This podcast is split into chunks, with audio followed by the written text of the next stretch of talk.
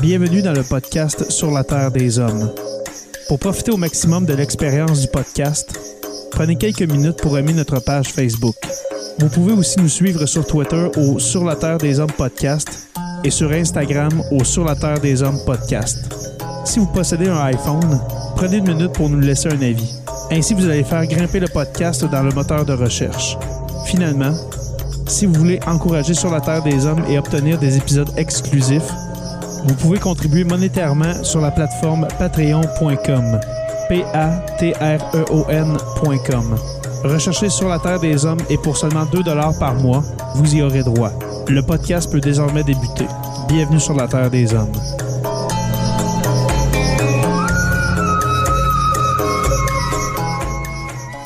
Cet épisode de Sur la Terre des Hommes est présenté par Construction Rivard.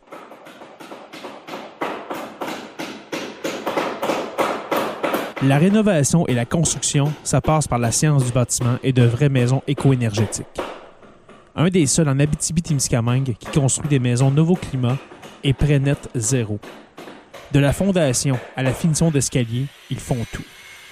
Construction avec un S rivard.com ou contactez-les au 819 279 6181.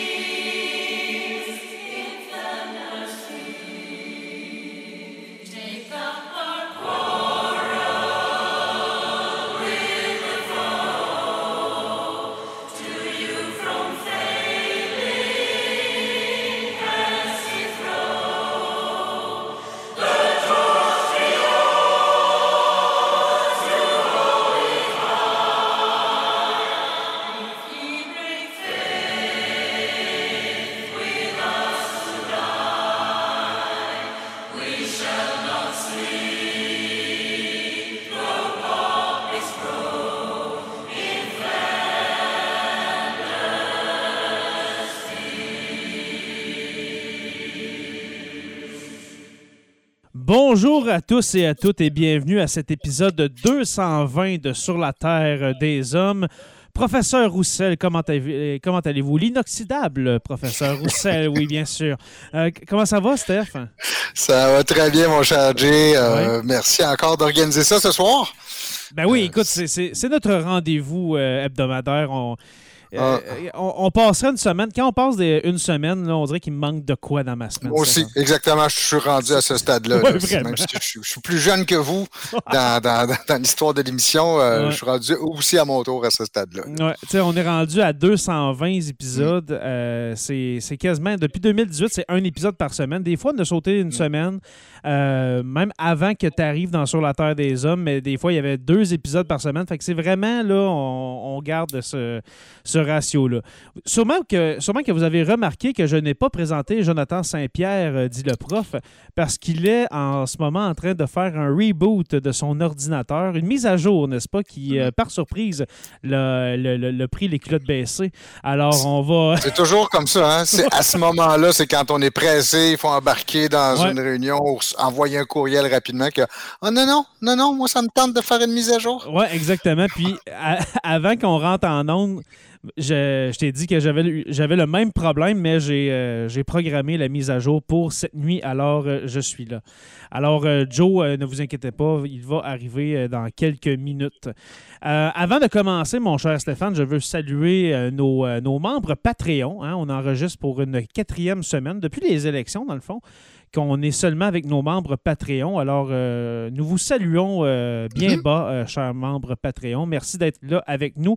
Je vois Yves Nadeau euh, grand, euh, grand prêtre de, de Balado Québec devant l'Éternel qui euh, nous dit bonsoir, messieurs. Alors, je te salue, mon cher Yves. bonsoir, Yves. Bonsoir à toutes et à tous. Je ne vois pas. Je, je, vais aller voir qui est là aussi. Oui, là, on a sept patrons qui, sont, qui sont en train de nous regarder. Alors, bienvenue à, tous et, à toutes. Alors, Facebook User qui dit salut groupe. Alors, juste à activer, activer StreamYard, ma chère ou mon cher, et puis on va pouvoir te voir. Euh, Stéphane, un gros épisode en vue euh, pour ce soir. Euh, c'est ton idée parce que cette semaine, en parlant de prendre une semaine de vacances, on était supposé d'en prendre une cette semaine. Mais là, tu nous es arrivé avec une idée, un épisode mm-hmm. qu'on n'a jamais fait en quatre ans de Sur la Terre des Hommes pour un 11 novembre, c'est-à-dire le jour du souvenir. Et mm-hmm. puis, je crois que c'est un sujet que tu aimes particulièrement, mon cher. Euh, oui, c'est un sujet qui m'intéresse particulièrement parce que ça nous renvoie d'abord à notre propre histoire, la manière dont on lit l'histoire des guerres, la manière dont on, se la raconte, la manière dont on, on la mémorise collectivement. Ça en dit beaucoup sur nous. Ça en dit beaucoup sur euh, comme comme comme population, comme peuple, qu'est-ce que mm. euh, comment on perçoit, on se perçoit et comment on perçoit le reste du monde. Puis on va voir ce soir qu'il y a il y a, il y a des éléments intéressants qu'on peut dégager de, de tout ça. Mm. Parce qu'on va parler du rôle du Canada pendant la Première Guerre mondiale. On va parler surtout, et puis ça, c'était, c'est vraiment un sujet que j'ai hâte de t'entendre parler, c'est-à-dire les billets de banque. Parce qu'il y a plusieurs éléments sur nos billets de banque qui euh, relatent euh, le, Canada pendant la, pendant la Grande Guerre, n'est-ce pas? Oui, et en fait, qui disent surtout comment les Canadiens se voient et veulent être perçus dans leur rapport à la guerre et à mm. l'usage de la force. Puis on va voir qu'il y a des trucs vraiment intéressants derrière ça. Mm. J'ai vraiment hâte d'en parler parce que le Canada est devenu, je crois, corrige-moi si je me trompe, mon cher Stéphane, le Canada est vraiment devenu une nation, un pays avec la Première Guerre mondiale. Oui, on était un pays depuis 1867, mm-hmm. mais on, a été reconnu, on a, on a, on a constaté comment que les Canadiens étaient courageux, comment que les Canadiens étaient capables de fournir leur effort dans un conflit de cette ampleur-là.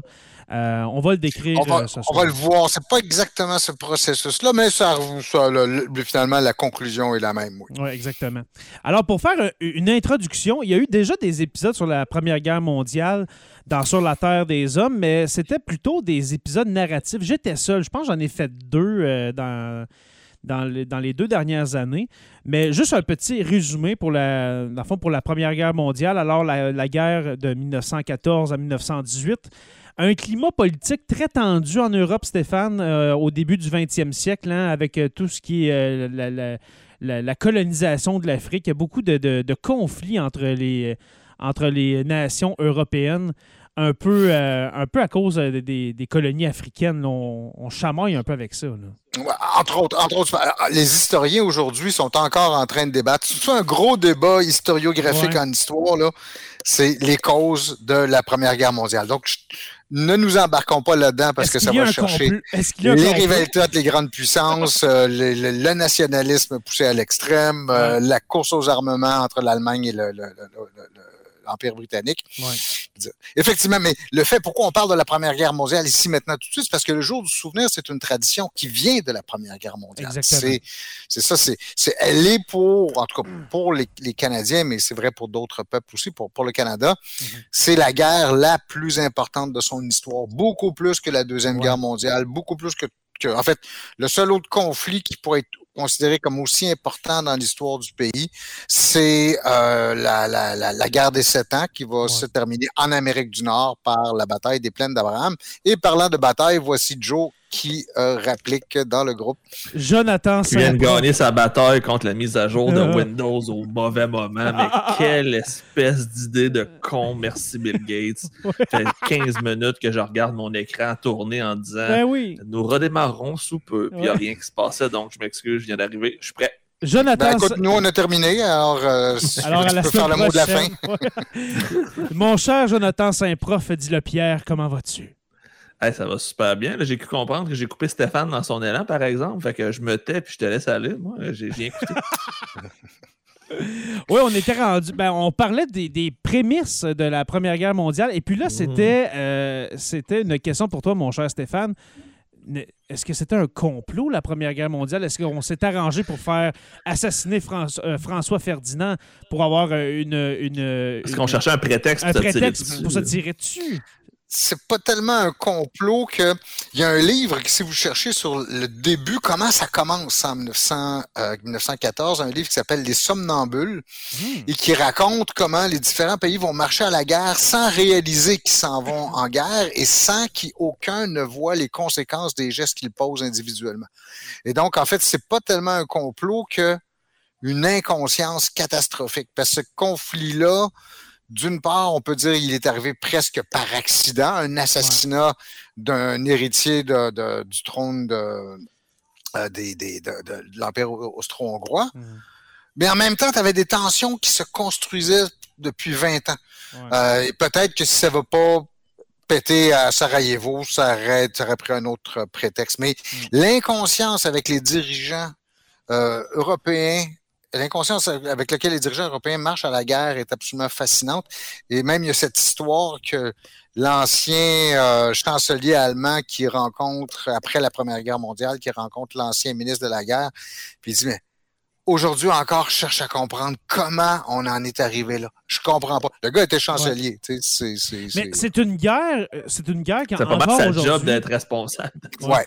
C'est une guerre qu'encore aujourd'hui, on, oui, on comprend. Il y a eu un, un prince héritier euh, qui a été assassiné, mais on ne se l'explique pas encore. On se dit quelle mm. guerre inutile que la Première Guerre mondiale. À quel point les généraux étaient déconnectés d'envoyer autant de milliers de soldats à la boucherie, mais sans réfléchir, on dirait. C'était littéralement du, mais on pensait. gaspillage humain. Mais on pensait que la Première Guerre mondiale, ben, on l'appelait pas comme ça. On savait pas qu'il allait en, avoir une deuxième. Peut-être qu'il va en avoir huit guerres mondiales dans l'histoire de l'humanité, on sait pas. Là.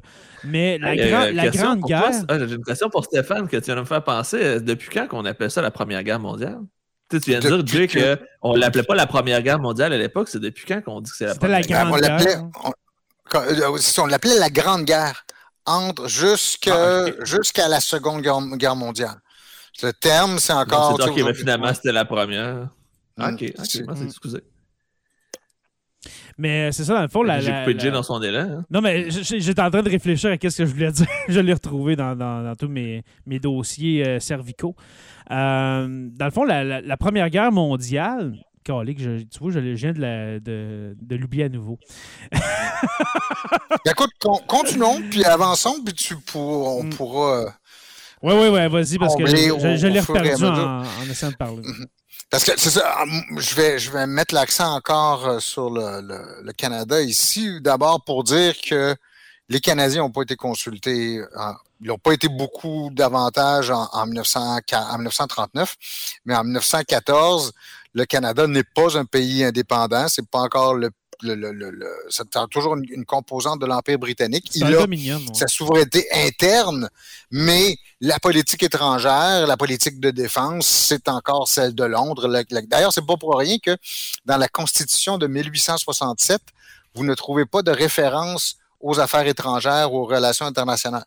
Parce que c'est une prérogative de Londres, c'est ça, mm. de l'Empire britannique. Puis tu sais, il, y a eu la guerre, il y a eu la guerre des Boers fin, le, fin, euh, fin 19e siècle, mhm. que le Canada a participé, mais ben, pas volontairement, mais euh, le, premier ministre Laurier, Wilfrid Laurier, a, euh, a, permis à des soldats canadiens, a recommandé aux soldats canadiens de, de, de, participer à la guerre des Boers, mais c'est vrai, côté politique extérieur, c'était encore la métropole Je le dis entre guillemets, c'était la métropole mm. qui s'en occupait.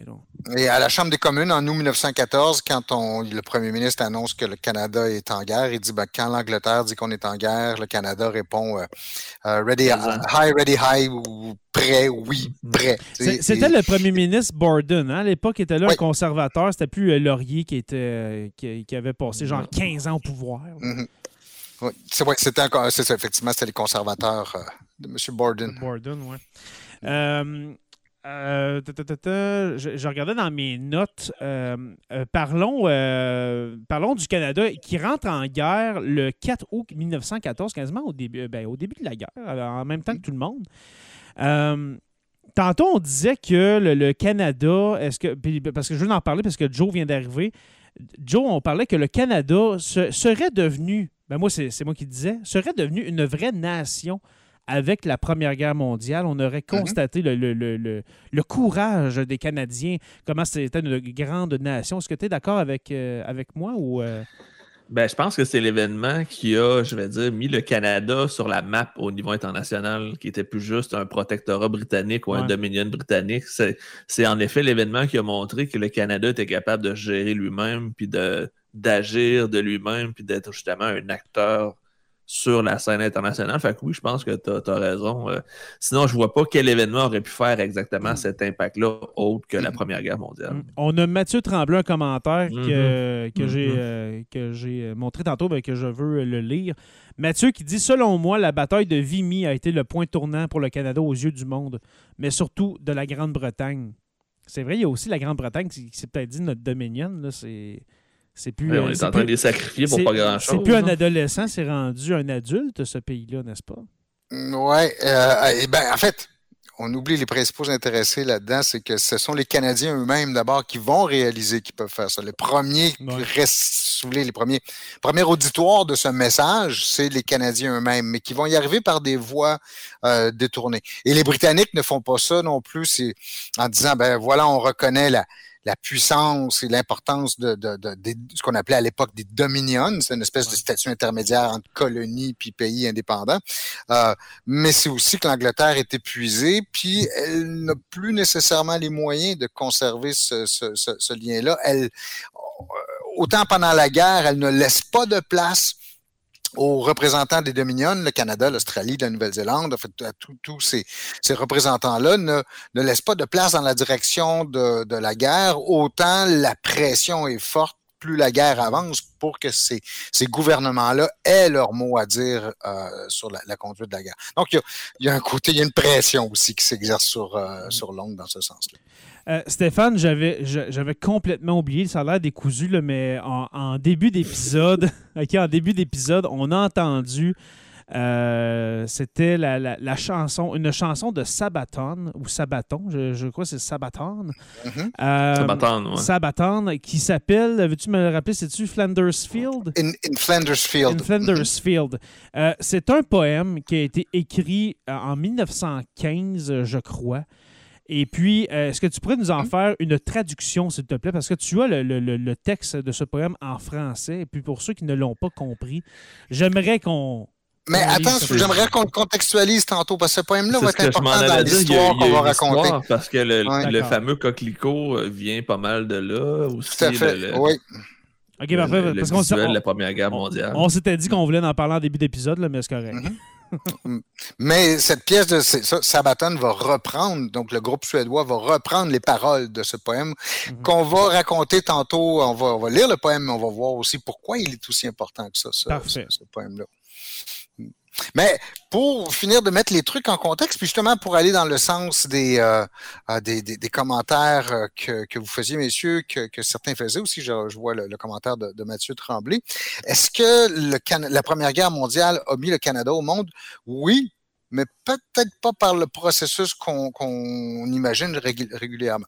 Il faut comprendre qu'au moment, au début du 20e siècle, pour l'écrasante majorité des Canadiens anglais. La plupart d'entre eux, d'ailleurs, sont nés en Angleterre et ont migré euh, au cours de leur, vie euh, vers le, Canada. Donc, ce sont, ils ont, des racines britanniques très, très fortes. Donc, au début du 20e siècle, pour les Canadiens anglais, il n'y a aucune ambiguïté. Le Canada n'existe pas sans l'Empire. C'est une composante mm. de l'Empire britannique. Et il est absolument hors de question de penser le Canada en dehors du contexte de l'Empire britannique. Donc, au moment où les Anglais vont en guerre, pour cette partie-là de l'opinion publique, c'est naturel, le Canada y va. Et c'est cette raison-là pour laquelle les Canadiens vont aller se faire tuer en Afrique du Sud euh, au cours de la guerre des Bourgs. Il y a 5000 Canadiens qui vont être euh, euh, déployés en Afrique du Sud. parce que pour une grande partie de l'opinion publique, et s'ils vont forcer la main au premier ministre Laurier, ils vont dire, ben, si on n'y va pas, on est des traîtres. On est des traîtres à l'Empire britannique, on est des traîtres à, la communauté à laquelle on appartient, et cette communauté-là, c'est l'Empire britannique. Ce qui va se produire au cours... En fait, il y, a, pardon, il y a une deuxième partie de l'opinion publique, les francophones. Les francophones ben, sont toujours des. Parlons-en de, ces nationalistes, euh, de ces nationalistes francophones. des gens comme euh, Henri Bourassa ou Armand Lavergue, qui vont, euh, eux autres, plutôt commencer à penser le Canada comme une entité indépendante de l'Empire britannique. Ils vont dire, contrairement à ce que pensent les impérialistes, l'autre camp, le camp dont je parlais tantôt, contrairement à ce que disent les impérialistes, les intérêts de l'Empire et du Canada ne sont pas toujours systématiquement en, en harmonie. Le mm-hmm. Canada peut avoir des intérêts différents de, euh, de l'Empire britannique. Et c'est justement ce que la Première Guerre mondiale va montrer. Pour la raison qui qui fait que même l'opinion publique canadienne-anglaise commence à changer, c'est que le coût humain pour le Canada de cette guerre-là, vous allez me dire, c'est sans commune mesure avec ce que les, les, Serbes ont pu vivre, ce que les Russes ont pu vivre, ce que les Allemands, les Français, les Britanniques ont pu vivre. Quand même, vous avez un pays de 9 millions d'habitants à l'époque. Aujourd'hui, on est rendu 38 millions de Canadiens. 9 millions d'habitants qui vont euh, voir 66 000 des siens disparaître dans le conflit. Bon, 66 000 encore, c'est pas les millions qu'on peut voir dans certains États européens. Mais, mais, c'est un conflit où on n'était même pas géographiquement impliqué. C'est ça, c'est surtout ça. Il y avait pas de se mêler de quelque chose qui n'était pas de notre, qui était pas de notre. On n'avait pas rapport là-dedans. on n'était pas impliqué, on n'était pas menacé. On, était, juste mêlé de quelque chose qui ne nous regardait pas.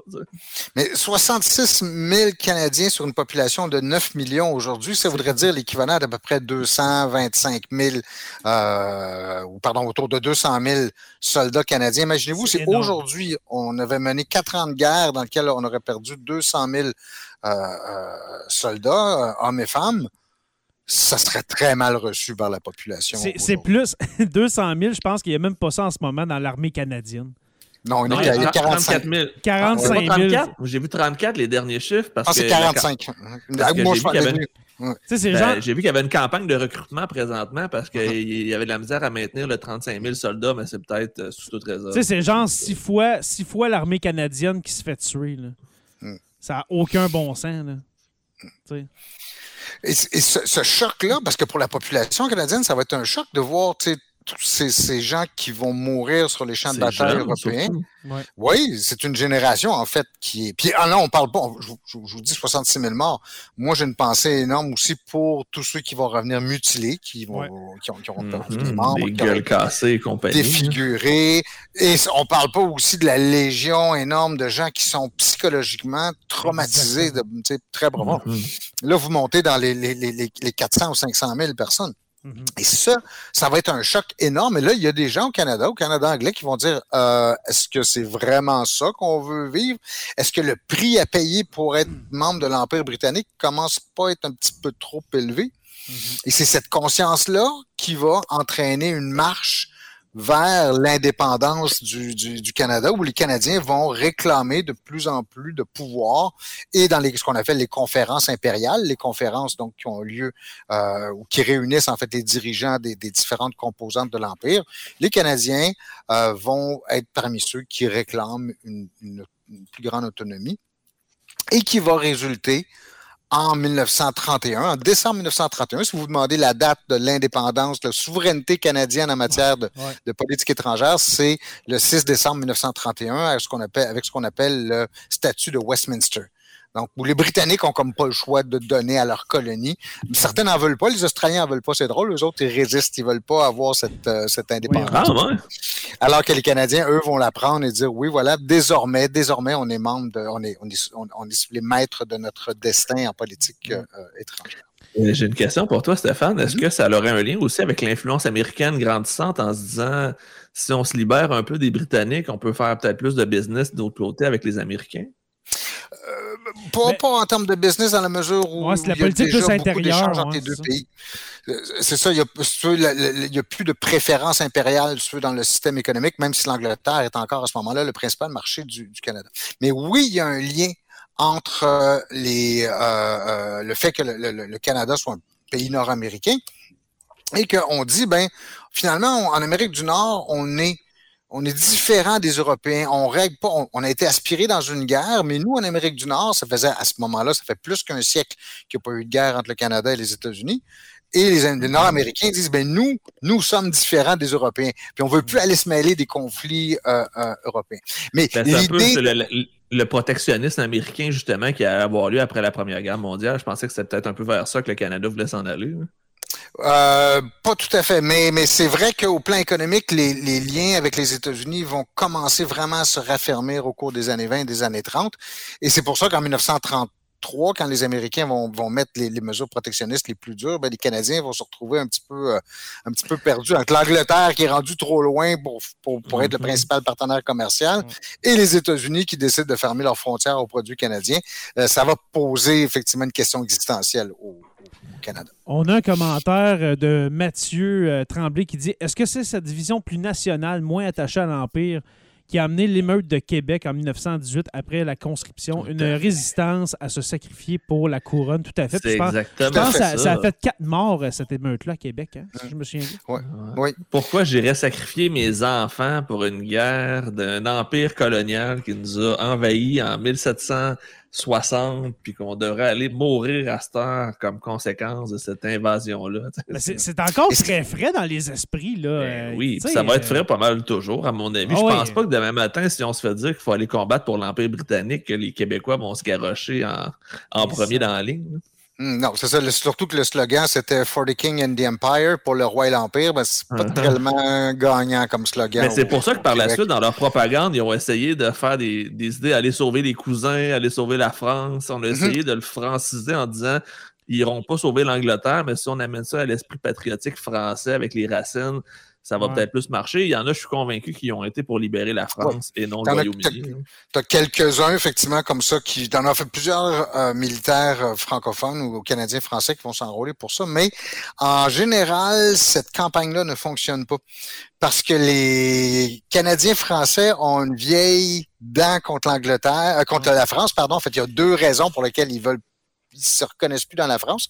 D'abord, les, Français ont guillotiné leurs prêtres au cours de la Révolution française, alors que l'Église catholique est toujours très puissante au, Québec. Et, bon nombre de, religieux français, non seulement pendant la Révolution, mais pendant différents épisodes où on, laïcise l'État français, euh, qui vont se réfugier au Canada puis alimenter un peu cette, cette, rancœur à l'égard de la France. La deuxième raison, Joe, tu l'as dit tantôt, c'est que il y a dans l'esprit des Canadiens français cette idée que le Canada a été abandonné par la France en 1763. Mm-hmm. Et on leur pardonne pas. Ils nous ont laissé tomber. Pourquoi nous, on irait s'occuper de leurs euh, problèmes? Aujourd'hui, ces mythes-là ont, ont, été, ont été très relativisés, entre autres par les deux guerres mondiales. Mais à l'époque, ça, c'est, le mythe de l'abandon, là, ça jouait. On, a, on a été abandonné par la mère patrie. Mm. Et, mais pour revenir. C'est ça qui est arrivé. C'est littéralement ça. ben, ouais. Mais, mais, en tout cas, il y aurait plein de, de, de, de nuances à apporter. Surtout comment cette idée-là va tranquillement disparaître. Elle est beaucoup moins présente aujourd'hui dans l'esprit des, des, des, Canadiens français ou des Québécois, si vous voulez. Mais pour revenir au ben, commentaire de, Mathieu. Euh, je veux juste finir sur l'idée de la conscription parce qu'un un, un, autre élément qui va faire que le Canada de 1918 n'est pas le Canada de 1914, pourquoi le pays est différent et pourquoi il marche vers l'indépendance, mm. c'est que ce que ça a montré aussi, c'est la, la crise de la conscription c'est-à-dire les mesures qui forcent les, les, les jeunes hommes à s'enrôler dans l'armée pour aller se battre en Europe et qui est extrêmement impopulaire au, Québec. Euh, Joe t'a mentionné la, crise de l'émeute de, Québec. En fait, euh, Mathieu mentionnait l'émeute de Québec. ce que ça va faire, c'est que pour plusieurs politiciens canadiens, la leçon de la Première Guerre mondiale, c'est il ne faut jamais que l'unité nationale soit mise en péril par des par la politique étrangère. C'est que c'est pas, mm-hmm. on n'ira pas mettre en péril l'unité du pays pour aller se battre à, l'étranger. Parce que la crise de la conscription de 1917-1918, c'est la pire crise existentielle que le Canada a passée mm-hmm. avec la pendaison de Louis Riel en, en, en 1860. 18 ou 75, et d'autre part le référendum au Québec de 1995. Ces trois événements-là, dans ces, lors de ces trois événements-là, on peut dire que le Canada a failli éclater. Ça a failli se, scinder en plusieurs. En 85, je pense, la pendaison. Oui, oui tu as raison, je m'excuse. Oui, même c'est 86, 87, là, mais donc, la, pendaison de Louis Riel euh, a, marqué, a divisé profondément le Canada. Ah, il, y a un, il y a un schisme qui va se faire. Je, pense que c'était les résultats de la parce qu'il y, a eu, euh, c'est quoi, un plébiscite, si je me souviens bien, euh, bien une espèce de vote pour voir si le, pour voir l'acceptation de la conscription. Non, tu fais un signe C'est 1942, ça. C'est pendant la Deuxième Guerre mondiale. Ben, justement parce que le premier ministre, au cours de la Deuxième Guerre mondiale, Mackenzie King, ne veut pas gérer les problèmes de construction. OK, mais c'est pas pendant la première C'est pas pendant, pas pendant la Première Guerre mondiale où est-ce qu'il y avait 20%, des. Non, ça va être imposé. Mm. En Première Guerre mondiale, il n'y a pas de discussion. C'est imposé, puis on, envoie les gens dans l'armée, puis il n'y a pas de référendum ou quoi que ce soit. Il y en a un au cours de la Deuxième Guerre mondiale. Mais je pense que Mackenzie King, c'est sa façon d'essayer de se d'étirer la situation pour pas avoir à prendre la décision. Il,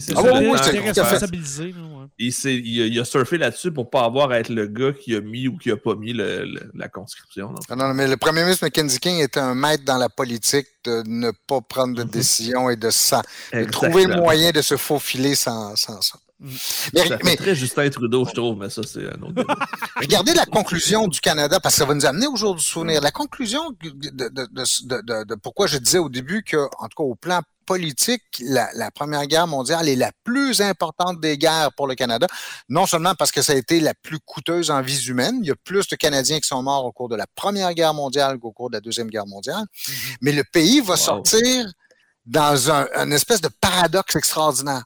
D'un côté, il n'a jamais été aussi, on pourrait dire, puissant. Son économie roule à plein parce que c'est l'industrialisation forcée par la guerre. Il a, comme plusieurs d'entre vous l'ont dit, déjà un, embryon, en tout le moins, de reconnaissance internationale et même qu'on va permettre aux dirigeants canadiens de signer le, traité de Versailles, le traité de Versailles en, 1919. Euh, euh, donc, il y, a, il y, a, une espèce de force que jamais le Canada n'a eu et les Canadiens ont confiance en eux ils sont choqués par la guerre, mais il y a quand même aussi un sentiment de confiance et, si d'affirmation nationale qui est en train de se faire. Ça, c'est le bon côté des choses. Mmh. Le mauvais, c'est qu'ils n'ont jamais été aussi divisés entre francophones et anglophones. Et ça, c'est une déchirure nationale qui menace l'existence même du pays.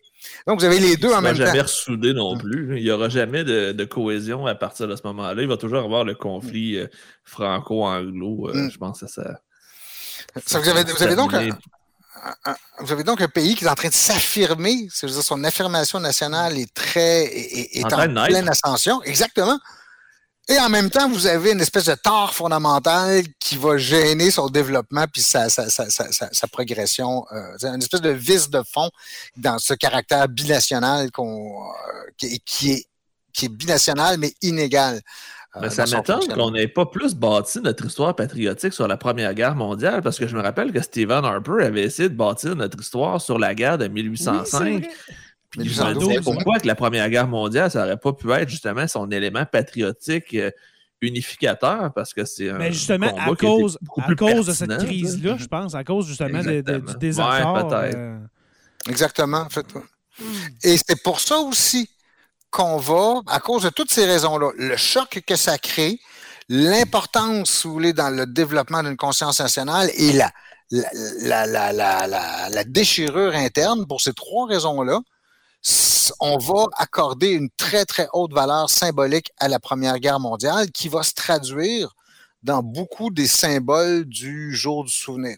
On va parler tantôt du, poème euh, de, John McRae. On va parler du coquelicot que tout le monde connaît, le petit coquelicot qu'on porte, qu'on devrait tous porter. Ben oui, on, devrait, on devrait le porter à soi. le mien est à l'école. Je ne l'ai pas trouvé. J'ai cherché partout Moi aussi, je n'ai pas trouvé de, au, de, bureau de poste, Au bureau de poste, euh, je le dis, Mick, mais euh, ah. Joe, il y en a.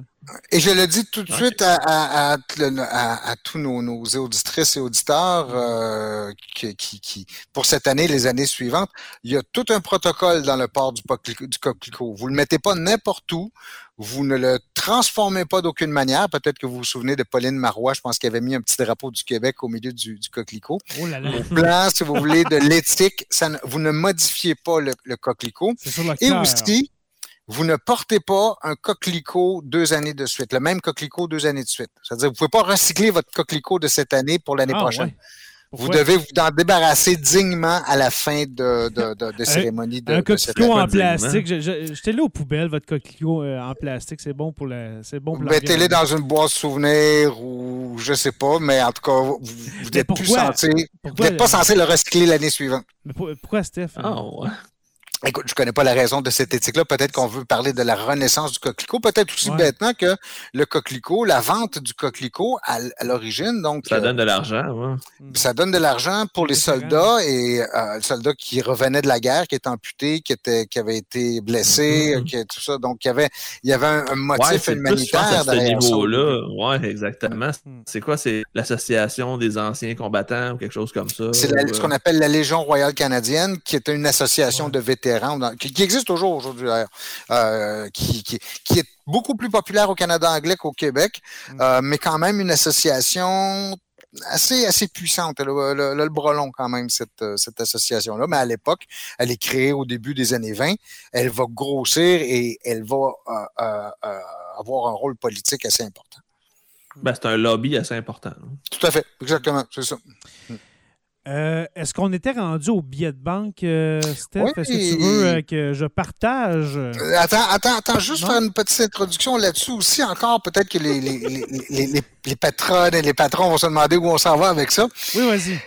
Et même aussi, si vous êtes, que vous soyez canadien, que vous n'êtes pas canadien, parce qu'on a beaucoup d'auditrices et d'auditeurs qui ne sont pas au Canada et qui ne sont peut-être pas familiers. Il y a beaucoup d'Européens qui vont se demander de quoi on parle en ce moment. On vous salue en passant. Ben, on vous salue, mais on vous invite à faire le même exercice que nous, on va faire avec les billets de banque au Canada. Mais mhm. l'idée de base à l'origine, là, c'est que il n'y a pas de hasard sur ce qu'un gouvernement met sur ses billets de banque. Mhm. On ne met pas une image juste parce qu'elle est belle il y a un message derrière ça. Y a-t-il quelque chose de plus officiel qu'un billet de banque, si vous voulez, pour, pour porter l'image que le gouvernement souhaite projeter ou souhaite que les citoyens du pays euh, euh, intègrent ou encore pour se montrer au reste du monde? C'est un, un des, des sources d'imagerie les plus officielles que vous pouvez avoir, peut-être avec les timbres, c'est comme ça aussi. Mm-hmm. Ouais, les, monuments de moins en moins, par exemple. Ben, les billets de banque aussi, de moins en moins, il faut dire. Avec la pandémie, on en a perdu quelques-uns. Mais donc, c'est ça, on va regarder quel message. faites, faites l'exercice. Vous avez probablement, tous les gens qui nous écoutent, vous avez un billet de 20 dans les poches. Allez voir ce qu'il y a dessus. Est-ce que vous vous êtes déjà posé la question à savoir c'est quoi ce truc-là, cette image qu'il y a sur le billet de 20 euh, Dites-vous que le billet de 20 c'est le plus courant. De tous les billets de banque euh, du, imprimés au Canada, c'est le 20 qui est le plus. Euh, c'est lui qui est donné par les guichets. Hein? Ben oui, c'est ça. Ouais, c'est ça. C'est la, la, la, coupure la, plus standard, si vous voulez. Mm. Et donc, l'image que, C'est la même chose aussi. un billet de 20, ça a l'air d'être assez standard partout. C'est la coupure Mm. je vais dire, universel, si on veut. Mais, il y a 30 ans, c'était le 10 Puis ah, avant ça, c'était le 1 et le 2 Je veux dire, ça va avec l'inflation aussi. Ah ouais. et, et, donc, par conséquent, les images qu'il y a sur ces billets-là ne sont pas innocentes. Il y a vraiment un message qu'il y a derrière ces images-là. Et si vous prenez le temps donc d'aller voir sur vos billets de banque, qu'est-ce qu'il y a, d'essayer de décoder le message que le gouvernement essaie de vous passer. Puis nous, on peut enchaîner effectivement avec ça, Jay, aller voir. Avec celui qui est le plus à jour, mais c'est qu'il y en a qui ont des vieux vins ou des vieux billets de banque. Hum. Ça sera encore ouais, c'est la même chose. Euh, oh, les vieux vins, est-ce qu'il y avait les mêmes images, Stéphane, avant que je mette. Non, je m'en rappelle même pas. Non, on va faire le parallèle avec un autre billet de banque tantôt, le vieux 10 c'est Avec euh, John A. McDonald. Et puis, avant de, partager l'image, euh, pour ceux qui sont en podcast, OK, vous pouvez, vous pouvez toujours nous écouter sur, sur YouTube ou est-ce que. Sortez un, 20$ de vos poches. Oui, ou bien, c'est ça, ou bien sortez un 20$ de vos poches. Merci, mon cher Joe. Alors, je partage. on va le décrire aussi. notre 20 Alors, ben voici le 20 euh, le, le, derrière du 20 oui, c'est ça, l'endo, dans le fond, parce qu'on s'intéresse moins au personnage que sur le, la face, là, mais donc l'endo du, mm. du On sait que c'était la reine encore jusqu'à probablement Ouais, le prochain billet vont, vont, probablement porter la, la, la, la, figure du roi Charles. Mais si vous regardez donc ce, ce billet-là, donc il a la figure centrale au, milieu, ces deux espèces de mm-hmm. piliers dont on distingue assez mal les détails. On voit qu'il y a comme des personnages au sommet de ces, euh, euh, euh ces piliers-là. Mm-hmm. Je sais pas si sans regarder la, légende qui est écrite en dessous, vous êtes capable de me dire qu'est-ce que c'est ces deux piliers. Moi, je m'en allais dire la crête de Vimy, mais je dis n'importe quoi. Euh, c'est le mémorial. C'est le mémorial de, de Vimy. Effectivement, c'est tout à fait ça. Euh, c'est la partie supérieure d'un monument qui a été érigé en France dans, dans, mhm. sur ce qu'on appelle la crête de Vimy. Donc, c'est pas loin de. On avait raison, finalement. Oui, vous aviez raison. Tout à fait. Euh, félicitations. Quoi que venant de deux profs d'histoire, je me serais dit. Ben, ouais, mais pour vrai, j'ai vraiment lancé un guess. J'y étais avec ce que je pensais. J'avais aucune idée de la réponse. je suis content de savoir que je n'étais pas si dans le champ. Et ce monument-là, il est euh, très populaire dans l'imagerie canadienne. Peut-être peut-être que vous, vous, le voyez sans savoir ce que c'est. Ce sont, c'est un, un, monument donc qui a été érigé euh, dans les années 30 à la mémoire des soldats canadiens. Voilà, le, ce magnifique oh, monument. Il est absolument extraordinaire. C'est vraiment beau. il est gigantesque, le vrai. Oh, et surtout qui est au sommet justement d'une crête, la crête de Vimy, dans un endroit où qui est autrement très plat. Si vous arrivez par l'est, si vous arrivez par Arras, donc la, la, la, ville qui est à l'est, vous allez voir de très très loin, surtout vous voyez, il est en pierre blanche. C'est une pierre très rare aussi qui a servi à le construire c'est comme s'il brillait à l'horizon. Vous ne pouvez pas ne pas le voir. C'est vraiment, c'est presque comme la Tour Eiffel dans, dans, Paris. On peut pas ne, pas la. On dirait, on dirait l'entrée dans le Seigneur des Anneaux, tu sais, avec les rois, avec les figures des rois, sais, rentrent en canot entre les deux plis. Là, euh, Quoi que ce monument-là, ben, c'est vrai qu'il date de 1936, donc c'est pas si loin de la rédaction du Seigneur des Anneaux. Oui, c'est ça. Et c'est un monument donc qui est érigé à la mémoire d'abord des soldats canadiens qui sont morts en France au cours de la Première Guerre mondiale. Il est inauguré en 1936, donc avant la Deuxième Guerre mondiale. Et donc, euh, euh, euh, honorer la mémoire des soldats canadiens qui sont morts en France, mais dont on n'a jamais retrouvé les corps. Mm-hmm. Vous avez sur ce monument le nom de, je ne sais plus combien de milliers de, de, de, de soldats qui ont purement et simplement disparu, qui n'ont pas de tombe à leur nom des soldats inconnus, dans le fond. Inconnus ou disparus, c'est-à-dire, tu sais, les corps ont été pulvérisés par les, les, explosions, qui ont été enterrés, puis on n'a jamais retrouvé mm-hmm. la tombe parce que. Les fausses communes. Ou...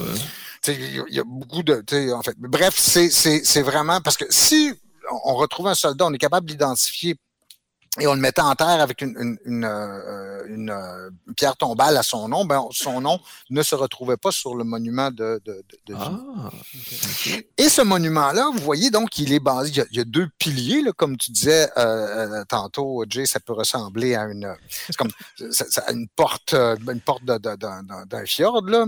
Ouais, désolé, moi, le, changement d'heure, ça me rentre dans le cœur, c'est pour ça que je te parle, puis, mais vas-y, Stéphane. Mais ces deux piliers représentent la France et le Canada. Donc, c'était, ça voulait un monument à l'amitié franco-canadienne et surtout à la, la, la, la, cause commune au cours de la guerre et le fait que les Canadiens se sont, sont, sont allés se battre pour, euh, pour la France. Euh, certains ont dit longtemps, on a cru que c'était un, monument à la réconciliation nationale au Canada, qu'il y a un pilier qui représentait les francophones, puis l'autre pilier représentait les anglophones. C'est pas ça du tout. Ça n'a pas de lien. Euh, c'est un, un, un peu poussé. Là. Mm. Mais j'arrive à la partie crunchy du truc, c'est que ce monument à Vimy, au moment où on décide dans les années 30, au fin des années 20, de, de, de, de faire un monument aux morts canadiens en France, parce qu'il y en a un en Belgique, OK? En Belgique, c'est les, les, monuments, les, les, Canadiens sont dans un monument qu'on appelle la porte de Ménin, dans la ville de Ypres. Euh, mais au moment où on décide de faire un monument pour les Canadiens morts en France, on ne sait pas où le mettre on se demande c'est quoi, quel endroit pertinent à le mettre? On peut pas le mettre trop dans, on veut pas le mettre dans la Somme parce qu'il y a déjà un monument britannique de type Val. Euh, y finalement, on se rend compte qu'il n'y a pas une, pas une bataille qui, qui, qui, est vraiment propice à ça, jusqu'à temps qu'on dise, ben, finalement, Vimy, c'était quand même pas si mal comme, comme bataille. Et presque par défaut, parce qu'on n'a pas d'autre endroit où planter le, monument, ben on va dire on va le mettre là, à cet endroit-là.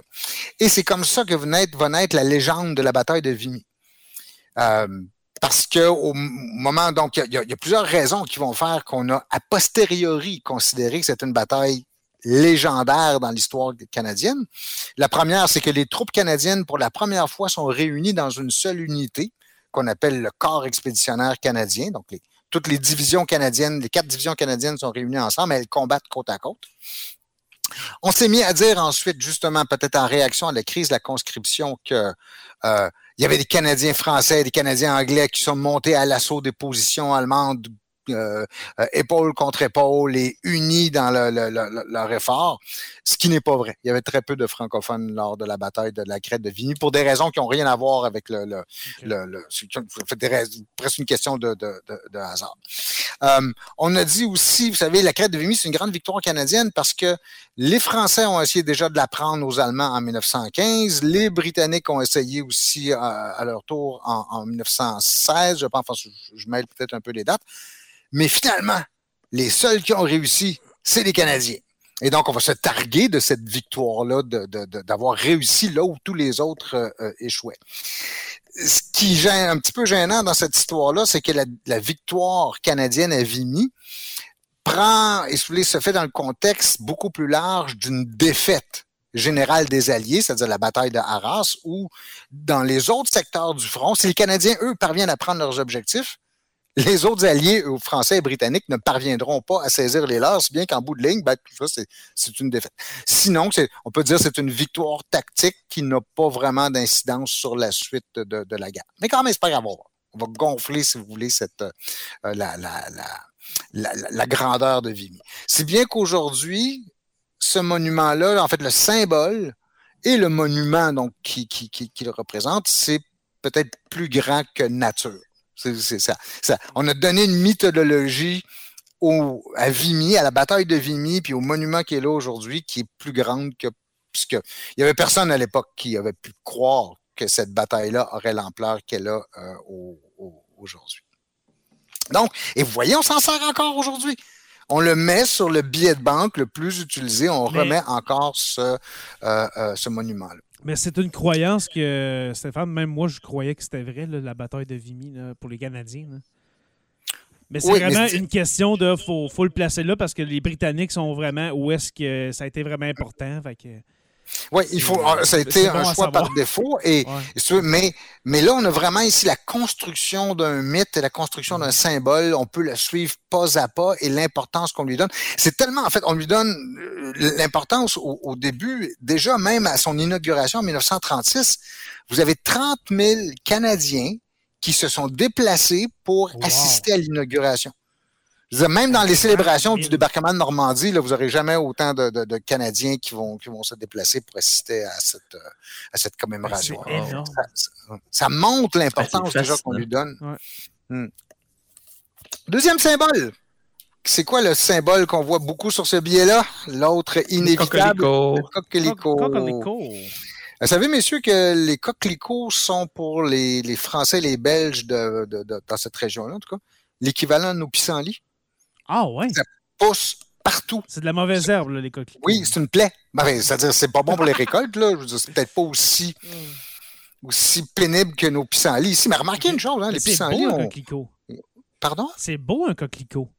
Ben, un pissenlit aussi, c'est beau. Je veux dire, quand tu regardes un champ vert parsemé de petites taches jaunes, ben, c'est joli. Ah, c'est super. Tant que le pollen ne vient pas, vient pas te souffler dans la face. Ah, c'est ça, pour le pollen, là, c'est super. Qu'est-ce qui fait là le, le coquelicot? Pourquoi c'est devenu euh, comme ça le coquelicot? Ben, comme un symbole justement de, de, du souvenir et pourquoi on en porte justement euh, autour du 11 novembre? Est-ce que, est que, ça a un lien avec le, le sang versé sur la terre? Euh, le... Oui. C'est ça? OK, vas-y. Ça, ça, a un lien. Parce que d'abord, il faut savoir que le coquelicot, c'est une plante très vivace. Hein, c'est un, un, peu, je faisais le parallèle avec nos pissenlits. C'est-à-dire que ça a comme caractéristique d'avoir des graines qui peuvent être en dormance ou si vous voulez être en sommeil sous la terre. Mm -hmm. et qui ne se réveilleront pas tant qu'on remue pas la terre puis tant qu'elle n'est pas mouillée. Alors, imaginez-vous, vous bombardez une région pendant des jours, puis des semaines, puis la terre, elle est remuée, mais comme c'est pas possible. Ouais. il se met à pleuvoir.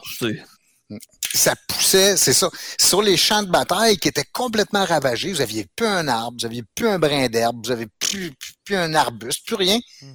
à part les coquelicots qui se mettaient à surgir comme ça partout sur le, ah, champ de bataille. Et, et, et, Jay, tu as raison en disant que ça rappelle les tâches, parce que ça, il y a un lien avec le sang, oui, parce que pour les soldats qui voyaient ça, c'est à la fois une espèce de rappel du sang dont cette terre-là est gorgée. Des fleurs rouges. Vous avez des fleurs rouges vives qui sortent, qui rappellent inévitablement l'idée du, sang. Mhm. Donc, tu avais la seule vie que tu avais dans, le no man's land entre les lignes allemandes et alliées, c'était cette fleur-là qui poussait constamment. Au champ d'honneur. Ce qui nous mène à l'autre point sur le coquelicot, que on, pour maintenant faire un clin d'œil à la, pièce de Sabaton qu'on a, qu'on a entendu tantôt, euh, c'est que une, des raisons qui va faire que le coquelicot va devenir aussi populaire, c'est qu'il y a un, lieutenant-colonel du service médical canadien, en fait c'est un médecin militaire canadien qui s'appelle John McCrae, et qui en 1915 va composer poème qui est absolument magnifique, qui est tellement magnifique en fait que même Sabaton va reprendre les paroles. C'est ce que vous avez entendu au début de l'émission. C'est des paroles original, original. poème composé par euh, John McCree. Je, vais vous le traduire, puis vous allez le entendre peut-être, je pense, plus tard dans, l'émission. Euh, c'est sûr que moi, je n'ai pas la, même voix que les chanteurs et chanteuses de Sabaton. Donc, euh, ou de Charles Tisser. ou de Charles Tisser, qu'on va entendre tout à l'heure. Donc, on a traduit, le, nom original du poème, c'est In Flanders Fields, donc dans les, les champs des Flandres. Les Flandres, c'est l'endroit où combattaient les, Canadiens, donc en, Belgique et côté français. Euh, donc, ça va comme suit au champ d'honneur. On a traduit In Flanders Field par au champ d'honneur. Donc, ça va comme suit. Au champ d'honneur, les coquelicots sont parsemés de l'eau en l'eau. Auprès des croix et dans l'espace, les alouettes, devenues lasses, mêlent leur chant au sifflement des obusiers. Nous sommes morts, nous qui songions la veille encore à nos parents, à nos amis. C'est nous qui reposons ici, au champ d'honneur. À vous, jeunes désabusés, de vous, à vous de porter l'oriflamme et de garder au fond de l'âme le goût de vivre en liberté. Acceptez le défi. Sinon, les coquelicots se faneront au champ d'honneur.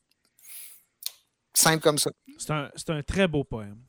C'est, là, là, encore. Je crois que Chris, c'était pas un. Je pense un gars de Halifax, si je ne me trompe pas. Hein. Non, de Borden en, Ontario, ah, je pense. C'est un Ontarien. C'est ça. Mais, mais, mais il a, il a, étudié à Montréal, il a étudié à l'Université McGill, il a fait de la médecine à l'Université McGill et il a, eu, il a passé plusieurs années à Montréal. C'est quelqu'un qui, qui, qui, connaissait bien euh, Montréal. Et donc, ce médecin, si vous allez dans la région de Ypres, euh, donc en Belgique, et vous visitez les anciens champs de bataille, ben, vous allez voir l'espèce de bunker hôpital où il a opéré pendant la, la, Première Guerre mondiale. Et malheureusement la bataille de Ypres aussi, j'imagine. La blé, parce qu'il y a eu trois batailles de Ypres et à chaque fois, c'était ah, un carnage aussi épouvantable. C'est la première qui ont sorti le gaz moutarde. Oui. Et d'ailleurs, c'est pour ça que le, surnom du gaz moutarde, c'est hypérite. Parce ah, que ça a été utilisé à Ypres la première fois. Mm-hmm. Et le pauvre homme, pauvre John McCree, va euh, mourir, je pense, d'une maladie pulmonaire. En fait, il va mourir de maladie, notamment en raison des mauvaises conditions d'hygiène aussi dans lesquelles inévitablement ils étaient. Mais il va, il verra pas la fin de la guerre. Il va mourir en, janvier-février 1918, euh, euh, donc quelques, ah, quelques mois avant la fin de la guerre. Et c'est en grande partie à cause de ce poème-là que déjà après la guerre, et notamment je pense à une américaine, euh, une, euh, euh, en fait une, une membre du YMCA américain, qui a repris le poème, qui est tellement, tellement émue par le poème qu'elle s'est mise à ramasser des coquelicots et s'en servir comme élément de souvenir, se souvenir de la Première Guerre mondiale à travers les, les coquelicots. Et le mouvement va se répandre en grande partie au Canada où on est bien content de voir que c'est un Canadien qui a inspiré euh, euh, le, mouvement. Et c'est pour ça qu'aujourd'hui encore, on a ces coquelicots de la Première Guerre mondiale, ces gouttes de sang sur le champ de bataille qui, que l'on on, utilise à chaque année pour euh, pour se souvenir. Se, souvenir de, de, de, de, ces soldats canadiens. Euh, mm. Combien au total, Stéphane? Déjà 60, plus de 60 000 euh, soldats? disons autour de 65 000, parce que c'est très, très difficile de compter 000 les euh, soldats canadiens. Alors, en, ce jour, parce que oui, nous sommes mm. le, 11 novembre, pour mm. ceux qui nous écoutent en podcast, voilà. Pour finir sur ce billet, dernière remarque, parce qu'on va passer à un autre, et là, je vois le temps qui file. Gardez à l'esprit que ce billet-là a été émis en 2011 par euh, le gouvernement conservateur de Stephen Harper. Mm-hmm. Et Stephen Harper avait cette image du Canada et celle qu'il a vendue. Joe l'a dit tantôt, notamment qui euh, euh, Harper, par exemple, présentait une image qui était du Canada qui, serait né où les origines se retrouvaient dans la guerre de 1812, donc encore dans une guerre. Et, et, et l'image que voulait présenter Stephen Harper ou le gouvernement Harper, les conservateurs, c'était de dire ben, le Canada, c'est un pays qui n'a pas peur de se battre quand il faut se battre et quand il gagne, quand il fait la guerre, il est du côté des gagnants, il gagne ses guerres. vous allez voir si on fait ici ce, ce billet-là qui est assez militaire dans ses couleurs, dans, le message qu'il passe. Il passe un message de courage, de sacrifice, euh, de, de, de, de, recueillement, mais en même temps, c'est des couleurs quand même assez martiales. Maintenant, si on passe à l'autre billet de banque, vous allez voir la comparaison, la différence entre les deux.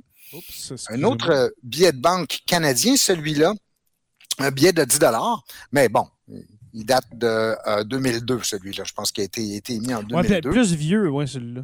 C'est ça. déjà, les couleurs en partant sont pas les mêmes. Hein? C'est plus des... des, des, des c'est pas, il n'y a pas beaucoup de vert euh, euh, militaire là-dedans. Mm. Donc, c'est un billet qui a été émis par le gouvernement de Jean Chrétien en 2002. Un gouvernement libéral qui a donc une vision du monde assez, assez différente de celle de... Vrai, hein? Et le, message important de ce billet-là, encore, il faut vraiment se plisser les yeux pour le lire. Vous voyez cette, euh, cette euh, soldate avec un béret bleu. Il y a un petit texte juste au-dessus ah, C'est un casque bleu. Oui. Au service de la paix. In the service of peace, au service de la paix, effectivement. Déjà, là, on n'est plus dans la, la rhétorique guerrière. D'ailleurs, ce que vous avez, le personnage principal de cette image-là, de ce billet de banque-là, c'est un béret bleu, donc quelqu'un qui est censé faire une mission de maintien de la paix. Cette femme-là n'est pas en train de faire la guerre, elle est en train de faire la paix. Avec les colombes à côté. Ah oui. Et vous noterez aussi, c'est formidable, on utilise un personnage féminin pour personnifier un militaire. Ce qui est extrêmement rare. Je veux dire, c'est. C'est en 2002, là, quand même. On n'est pas en 2022, là. Euh, oui, déjà, mais, mais, vous savez, comme c'est encore très genré, ces genres de positions-là, ben là, ici, le gouvernement, je trouve, a eu le courage d'aller chercher un personnage féminin, justement, pour aller à contre-courant, de dire, ben, les militaires, c'est pas juste des hommes. Surtout aujourd'hui, les militaires. Il y a aussi le fait que souvent, Lady Peace, c'est souvent un personnage féminin. Fait on a peut-être utilisé un peu, un peu les deux. Puis, ah, euh, peut-être, C'est mon opinion. Peut-être qu'à l'époque, peut-être je l'ai réfléchi trop aussi, mais je pense que ça a peut-être rapport avec le. Non, ça pourrait faire sens. De Lady Peace, parce que sur le monument de Vimy qu'on regardait tantôt, si on ne l'a pas regardé en détail, mais il y a beaucoup de statues sur ce monument-là, à la base, comme, comme, comme sur le monument. Mais vous avez, entre autres, beaucoup de, de statues féminines et vous avez, entre autres, Mademoiselle Canada qui pleure ses enfants décédés. Euh, donc, vous avez aussi ces images féminines qui reviennent. Mais là, ici, ce que j'aime beaucoup, c'est, c'est vraiment, ça va contre l'image traditionnelle que le soldat, c'est un homme. Ici, le soldat, c'est, c'est une femme est-ce que ça a un lien aussi avec euh, Lester B. Pearson, puis justement son idée des casques bleus? Parce que c'est quand même, je veux dire, une idée canadienne, entre parenthèses. Totalement. Et c'est non seulement une idée canadienne, c'est une idée libérale. C'est pas une idée des conservateurs, c'est une idée du Parti libéral du Canada. Et ça, c'est un lien qu'on peut faire aussi avec le, concept de casque bleu sur ton 10$. Absolument on pourrait dire, en fait, si on veut caricaturer un peu, que le Parti libéral du Canada, celui de Justin Trudeau aujourd'hui, puis vous retrouvez son discours encore aujourd'hui, mm-hmm. c'est un, parti qui a un discours qui est très axé vers la paix, euh, vers le compromis, tout ça. alors que les conservateurs ont toujours, et surtout sous Stephen Harper, c'était particulièrement visible à l'époque de Stephen Harper. Vous avez un, un, discours qui est axé vers une vision de la nation qui est basée beaucoup plus sur la force, sur la guerre, sur l'affirmation du bon du bon droit sur le mauvais. Donc, vous avez deux visions du monde qui s'affrontent à travers nos billets de banque ici. Ce billet-là qu'on a sous les yeux, du 10 de, de 2002, il est l'opposé jusqu'à un certain point du 20 qui va être émis à partir de, de, de 2012. Il faut à quel point j'avais jamais pris la peine de regarder. il y a plein de petits détails là-dessus.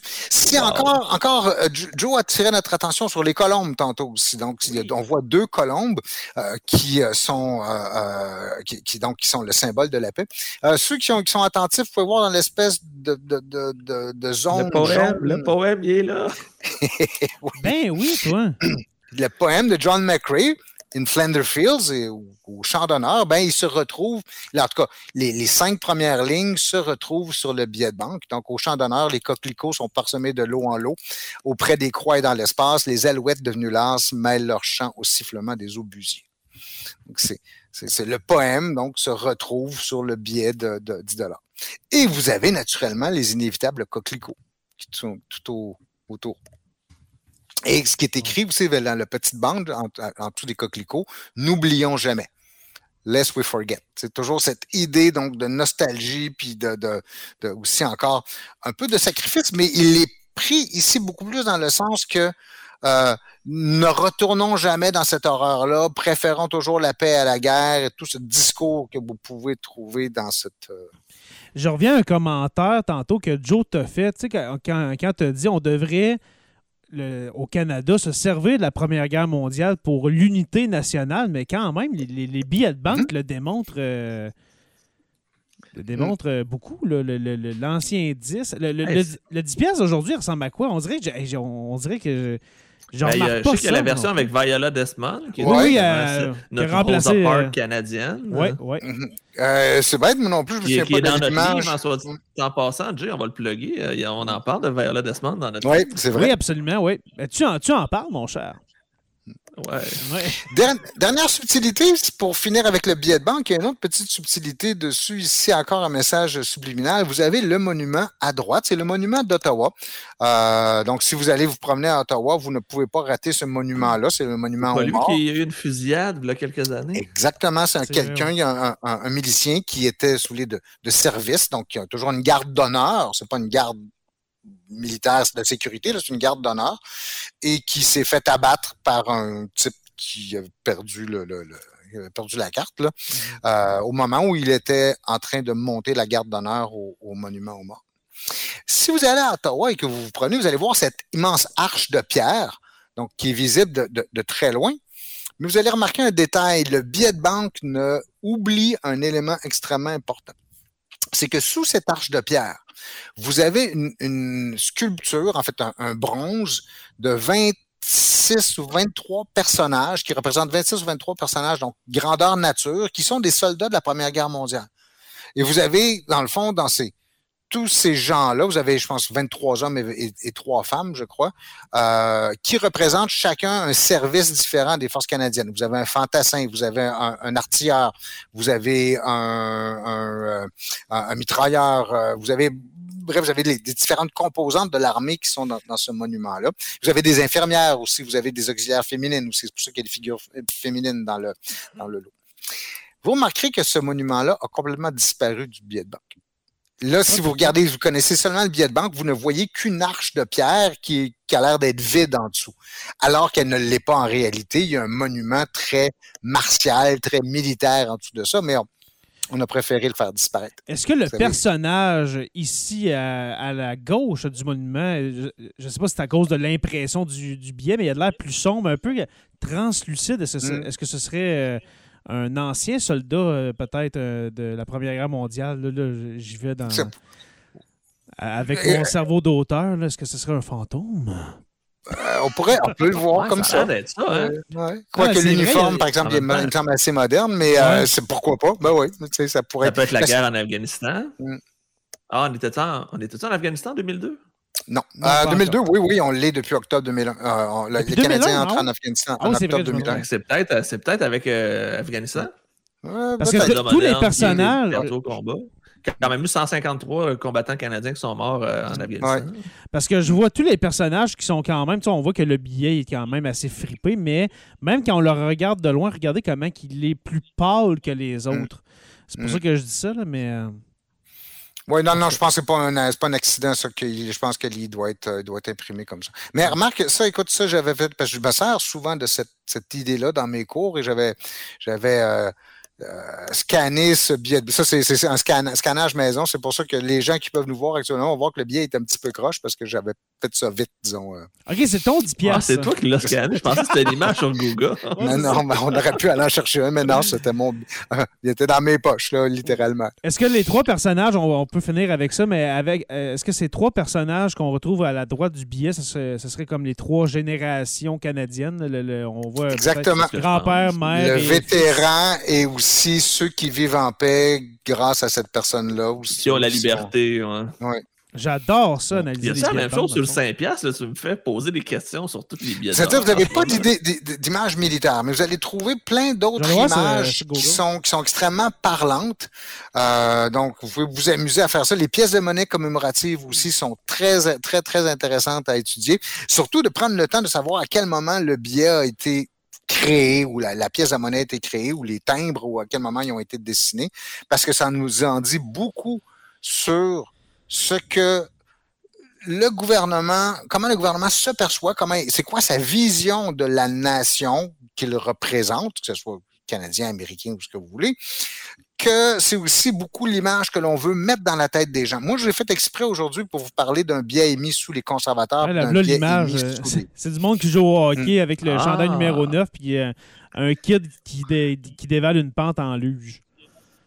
Alors, c'est mais je pense qu'une chose qu'on ne voit pas ici, ah, tu vois, ici, ben, sur ce billet-là, je ne me trompe pas, vous avez un des enfants qui porte un chandail qui rappelle celui des Maple Leafs de Toronto, puis l'autre qui rappelle celui des Canadiens de Montréal. Ah, ça se euh, pourrait. et tu sais, le texte, c'est encore un texte de Rock Carrier. Euh, ici, là, ce que vous voyez à gauche, là, sur, j'essaie de me souvenir de ce texte-là, mais c'est encore une ode être canadien, c'est aimer le froid, c'est aimer la, la, la, la, euh, euh, être résistant au, à nos grands, à nos, nos températures euh, si difficiles, c'est être, être, capable de faire corps avec la nature. Tout ça. Encore une fois, vous avez une description du Canadien idéal ou de la vision idéale du Canada. Et puis encore. Ça a été lancé par quel gouvernement? ça, c'est la même série que le 10 qu'on a vu. C'est de la série qui s'appelle Épopée canadienne. En, 2002, ça, Non, celui de 2004. 2004, OK. Oui, parce que ce qu'on appelle l'épopée canadienne, ça s'échelonne de 2002 à 2006, je me souviens bien. Comme... C'est vrai, c'est un beau, un beau billet de 5, ça. Ouais. Si vous regardez le 50 qu'on a actuellement aujourd'hui, il est merveilleux, celui-là, il ah, représente l'Arctique. Oui, c'est le Grand Nord avec un, ah. brise-glace. Je, me rappelle même pas de la dernière fois que j'ai eu un 50$. c'est rare que ça, ça passe. Attends un petit peu, j'avais le, là, vous me prenez sur le gun, j'avais le, le, le, télécharger, voilà. Pour le gouvernement Harper, une autre manière, si vous voulez, une autre vision du Canada, un autre symbole qui voulait s'approprier et que les libéraux n'ont jamais voulu, ne se sont jamais appropriés, c'est l'Arctique l'Arctique, c'est une cause des conservateurs. La défense de la souveraineté canadienne dans l'Arctique, la, la, la, la, défense des euh, euh, la mise en valeur du territoire arctique, ça toujours été des gouvernements conservateurs qui ont voulu utiliser cette image-là. Le billet de banque de 50 dollars qu'on utilise actuellement aujourd'hui, ben, vous voyez, il y a, ce, ce, brise-glace de la, non pas de la marine, mais de, de, la garde côtière, donc le brise-glace Amundsen. Euh, et vous avez en arrière-plan encore le territoire canadien, on vous met l'accent sur le, euh, le, le, le, territoire arctique. Et puis on, on, voit écrit, je, je crois, c'est sûrement Canada ou Arctique en écriture euh, inuit. Là. Oui, je je, je, je, sais, je sais pas, je m'avancerai pas à ce que ça, ça, ça dit, mais ça, il y a un message dans ce, euh, de, ce, de, de, de, cette nature-là dessous. Ici encore, ça à quoi on en renvoie, donc c'est cette cause de l'Arctique c'est quelque chose que les Canadiens aiment, quelque chose qu'ils chérissent. Et en même temps, au plan politique, pour ceux qui ont émis ce billet de banque-là, ben Stephen Harper lui-même est un grand fan de toutes les questions arctiques, des, questions des querelles de, de, ça l'intéressait beaucoup les, les, querelles de frontières dans l'Arctique et la mise en valeur économique de l'Arctique, c'est quelque chose de très important pour, euh, pour eux. Stéphane Harper. Mm. Donc, gardez ça à l'esprit. Les billets de banque vous racontent une histoire. Les thèmes vous racontent une histoire. Le passeport vous raconte une histoire aussi parce qu'il y a des, à l'intérieur, dans les pages des passeports depuis les, dernières versions, il y a, sur chacune des pages, il y a une image en filigrane. De prendre le temps de regarder chacune de ces pages-là, c'est assez, euh, assez fascinant. Tant qu'à avoir du fun, est-ce qu'on fait le billet de sang puis on, se laisse là-dessus? Ben, absolument. Un petit peu, j'avais. Euh, là, je ne vous vois plus. OK. Bon, je vais. Euh, partager l'écran avec notre billet de sang, qui est aussi de cette, cette collection-là. Les mm. nouveaux billets de sang qu'on a dans nos mm. poches, ben, qu'on a dans nos poches. Moi, j'en ai pas, je suis trop pauvre, mais euh, que Stéphane a dans ses poches, eh bien, c'est. Euh, non, non, j'ai une carte de crédit platine. Ça, je, m'en souviens. Quand on a sorti ces billets-là, je, je, me souviens qu'on ait décrit euh, cette image-là de l'endos du billet de sang. C'était justement, là, on le dit justement, mais innovation médicale, l'insuline, mm. pour montrer un peu le, le, le, le génie scientifique des, des, Canadiens et Canadiennes. Ben, c'est probablement la plus grande invention canadienne. En tout cas, c'est probablement une des inventions canadiennes qui a sauvé le, plus, de, vie. Mais encore, c'est une image très idéalisée du Canada, tu sais, comme ce pays qui est à la pointe de la, du développement technologique. Ce qui est vrai, Avec une femme scientifique, encore une hum. fois. Oui. Ouais. Euh, c'est donc. C'est Borden qui est là, c'est qui Ça, c'est Borden. Euh, oui, c'est lui. Ça, c'est Robert Borden, celui qui était le, premier ministre que l'on voit sur le billet de 100 c'est Robert Borden, le premier ministre conservateur euh, de, euh, pendant la Première Guerre mondiale. Exactement, ça finit bien un épisode hein, de parler du billet de sang avec euh, Borden dessus. Mhm. Qui nous regarde de son. son la boucle est bouclée. Ouais, regardez, il n'est pas l'air content de nous autres. regardez son regard. Là. Bon. Maudit Canadien-Français. Ouais, des pea soup. messieurs, ben Stéphane, merci beaucoup encore. Je crois que le mois de novembre, ben, octobre-novembre, ce sont mm. tes mois, mon cher. je pense qu'on va faire des spéciaux dans ces mois-là pour dans l'avenir. Wow. Euh, gardons ça, j'aime ça. Hein, on a creusé dans, le, dans la talle de, de notre ami. Euh, et, puis, euh, et puis, une demande, Stéphane, s'il te plaît, ne te pars pas un podcast en solo. S'il te plaît, reste avec nous.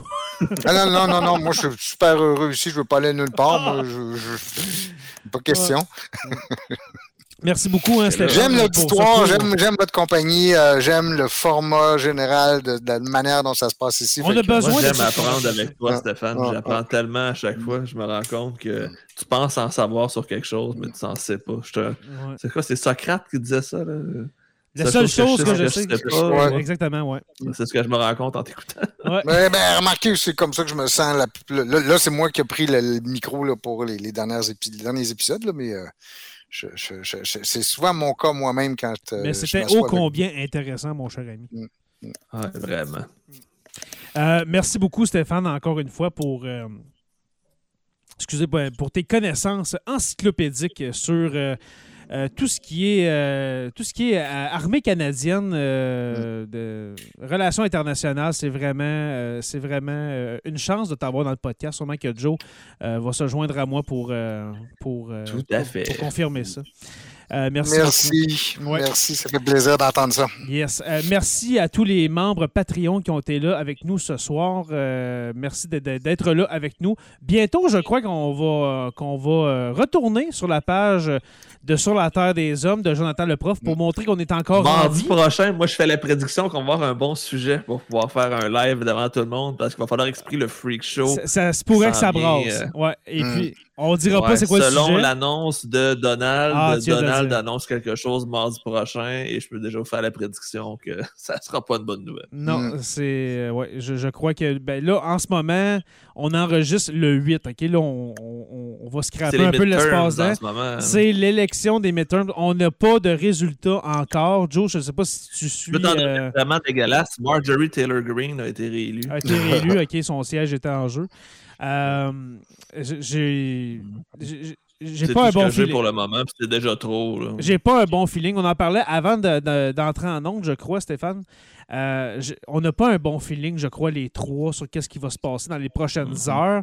Si vous écoutez ce podcast après le 8 novembre, eh bien, euh, sachez que nous, on, ne sait rien et vous savez tout. On est, dans, mm. le, on est dans le passé. Hein? C'est le concept mm. d'avoir un podcast d'histoire. On, on vous parle du passé. Du passé. Ouais, c'est ça. En direct du passé. En direct du passé, on dirait. Euh, ouais, c'est... Mm. moi, je suis Marty, puis euh, toi, Stéphane, t'es le doc. Euh, que je me souviens plus de nom, dans Retour vers le futur. Ah oui. Et puis, euh, et puis Joe, c'est et puis Joe, c'est le bully là, qui euh, tout le temps bully, Marty. Avec son jacket et son skate qui vole. Exactement. avant de se quitter, avant de se quitter, parce que là, on dépasse un peu dans le temps, mais on vous rappelle que notre livre euh, Sur la Terre des Hommes, Scripta, mm-hmm. tome 1, est en vente sur le site éditionderniermot.com euh, ou bien aller sur la page euh, de Sur la Terre des Hommes ou même de celle de Joe. Euh, je crois qu'on fait assez de publications sur notre livre. Si vous voulez vous le, vous le procurer en version papier, c'est disponible depuis maintenant une semaine. Alors, achetez, achetez-le en, en, grand nombre, ce livre de Sur la Terre des Hommes. Euh, Jonathan Saint-Prof dit le Pierre, justement, merci beaucoup pour euh, ta participation de ce soir. Ça fait plaisir. Une chance que je suis arrivé à temps. J'ai failli manquer un des épisodes les plus intéressants, encore une fois. Moi, de ça, de, l'année. C'était un très bon épisode, ah. encore une fois, grâce à, à l'inoxydable professeur Panzer Roussel. Voilà. Euh, merci à tout le monde. Merci à nos abonnés de suivre Sur la Terre des Hommes. On vous rappelle qu'on est en podcast. On est disponible en podcast sur Apple Podcasts, Spotify, Google Podcasts, Deezer, nommez-les, YouTube ou Sur la Terre des Hommes podcast. Merci à nos membres Patreon, les curieux, les stagiaires, historiens. Euh, euh, oui, érudit et notre orateur construction avec un S Rivard de Rouen-Noranda. Euh, pour rejoindre les membres Patreon, eh bien, c'est très facile. C'est le patreon.com barre oblique SLTDH. Je vous invite également à rejoindre la page Facebook Sur la Terre des Hommes podcast et Sur la Terre des Hommes, la communauté, pour venir discuter avec nous. Sur la Terre des Hommes est une, est une présentation, oui, euh, des éditions Derniers mots. N'oubliez pas qu'à tous les jours, nous écrivons l'histoire et on se revoit peut-être la semaine prochaine pour un épisode, euh, je crois, épique de Sur la mm. Terre des Hommes. Au champ d'honneur. Au champ d'honneur, les coquelicots sont parsemés de l'eau en l'eau auprès des croix. Et dans l'espace, les alouettes devenues lasses mêlent leur chant au sifflement des obusiers. Nous sommes morts. Nous qui songions la veille encore à nos parents, à nos amis. C'est nous qui reposons ici, au champ d'honneur. À vous, jeunes désabusés, à vous de porter l'oriflamme et de garder au fond de l'âme le goût de vivre en liberté. Acceptez le défi, sinon les coquelicots se faneront au champ d'honneur.